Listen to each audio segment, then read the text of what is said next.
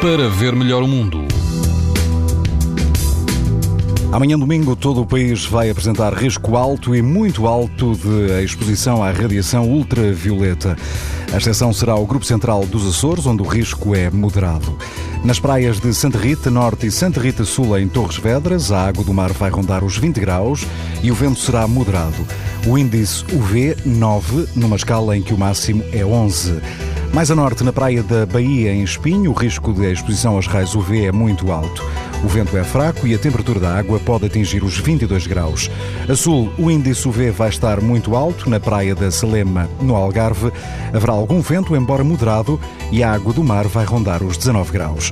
Pode ouvir estas informações no site da TSF e também em podcast. Para ver melhor o mundo, uma parceria Essilor-TSF.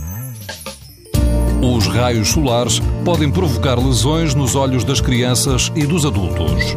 Proteja-se e aos seus filhos com lentes Essilor Proteção Total. Uma visão saudável neste verão Essilor. Essilor. Para ver melhor o mundo.